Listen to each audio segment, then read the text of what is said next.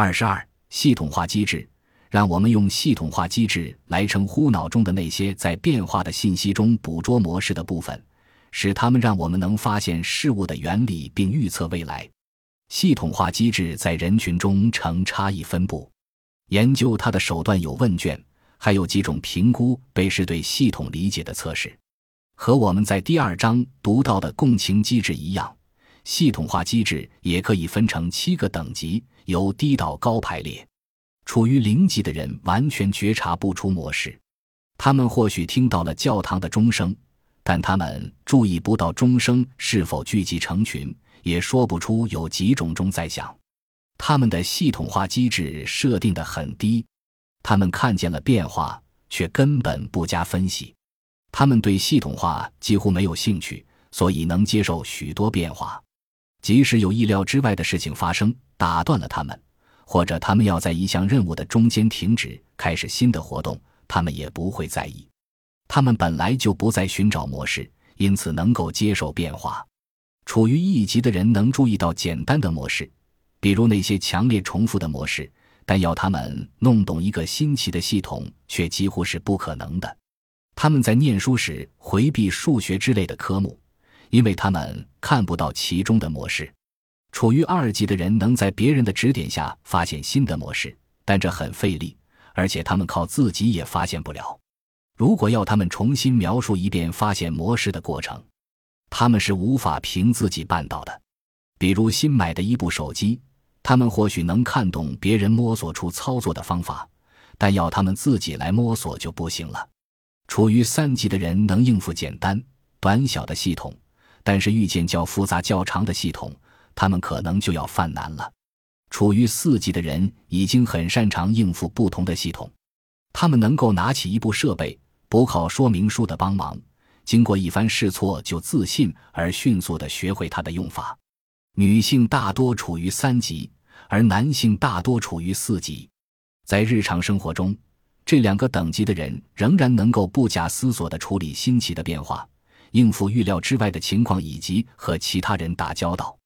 系统化机制处于五级的人很容易对模式发生兴趣，也向往在每天的生活和工作中找到模式。这一等级的人常常为科学、数学、音乐、技术和其他分析性的领域所吸引，因为在这些领域，对模式的寻找都是核心任务。他们会尝试创造特殊的环境，在其中限定变量的数目，好一次只分析一个变量的效果；从小鼠身上一次取走一个基因并观察结果，或者一次查看一个月的利润图并观察趋势。他们喜欢一次做一件事。但他们也并非整天都在系统化。当他们与人社交的时候，或者当工作进行的不如意的时候，他们还是能够应付无系统的环境的。五级的人喜欢系统，因而生活更有规律，按部就班。有的甚至会在一清早就列出一张当天任务清单，然后一步步地完成。即便如此，他们也依然能够处理意料之外的情况。现在我们可以回过头来讨论自闭症或阿斯伯格综合征的患者了，因为根据我们的排序，他们正是处于系统化机制最高层的人。处于六级的生活是什么样的？我们会在这里遇到这样一群人：凡是醒着的时候，他们就忍不住对每一刻都做系统化处理。他们唯一感兴趣的信息就是模式化、系统化的信息，像是重复的数字、重复的音乐片段。重复的事实以及重复的动作和行为等等，有毒的变化。不过，那些处于六级的人一次只能观察一个模式，对同一个模式一次也只能分析一个变量，而且这种对于可预测模式的寻找还会产生可怕的代价。任何出乎意料的情况对他们来说都是有毒的变化。六级者在使用电脑时，如果有人不打招呼就走进房间做了一件日常家务。他们的应激水平就会飙升上天。每周四的一个计划，如果提前到周三进行，他们就会不知所措。处在六级的人是超级系统化者。那些一连几个小时观看洗衣机转动的孩子就属于这类。要是把他们从洗衣机前拉开去做别的事情，他们就会尖叫着拒绝改变。这就是丹尼尔·塔梅特生活的世界。在这个世界里。派的数值始终如一，就算到了小数点后第两万两千五百一十四位依然如此。这个序列令人宽慰，令人安心，因为它是百分百可以预测的。处在六级的人发现变化太难应付，于是不惜代价的抵制变化。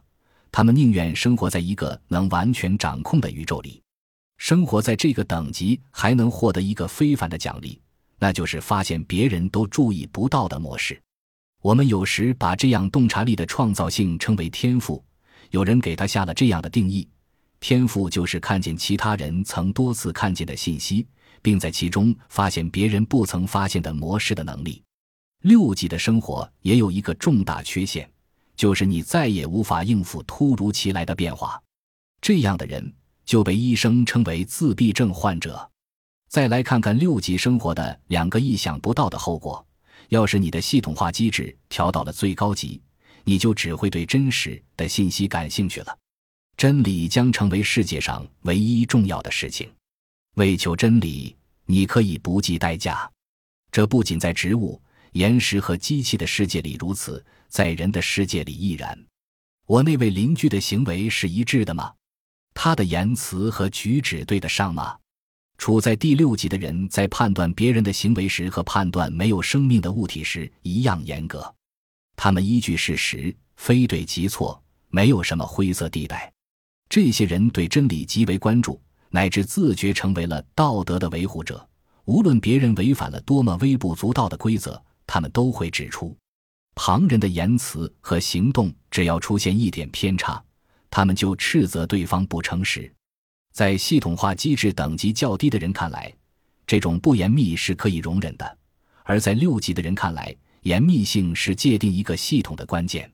在这个等级，虚假的态度、形象的语言、含糊的措辞和无目的的闲谈都没有存在的余地，这里只有事实。正是这个特性，在第六集创造了零度共情的这种形式。人的世界是由情绪支配的世界，人的行为是不可预测的，人的感受不是能够精确界定的东西。我们之所以能产生共情，就是因为我们在体会他人的感受时，能容忍不确定的答案。感受的世界是没有定律的，不像物理学或数学的世界，这里没有非黑即白、一以贯之的定律。更加混乱的是。一个社会群体的内部还有许多不同的观点，不是只有一个客观的角度。共情就是在一场社会互动中迅速同时关注许多不同的观点和波动的情绪。到这里，我们就看出系统化机制和共情机制之间的关系了。如果你有高度发达的系统化机制，你就不太会注意像情绪这样不符合定律的现象。这部分是因为你对严密性的需求。于是，高度发达的系统化机制就成了又一条通向零度共情的道路。如果你的系统化机制不太发达，你就容得下不严密。但是，对六级的人来说，情况正好相反。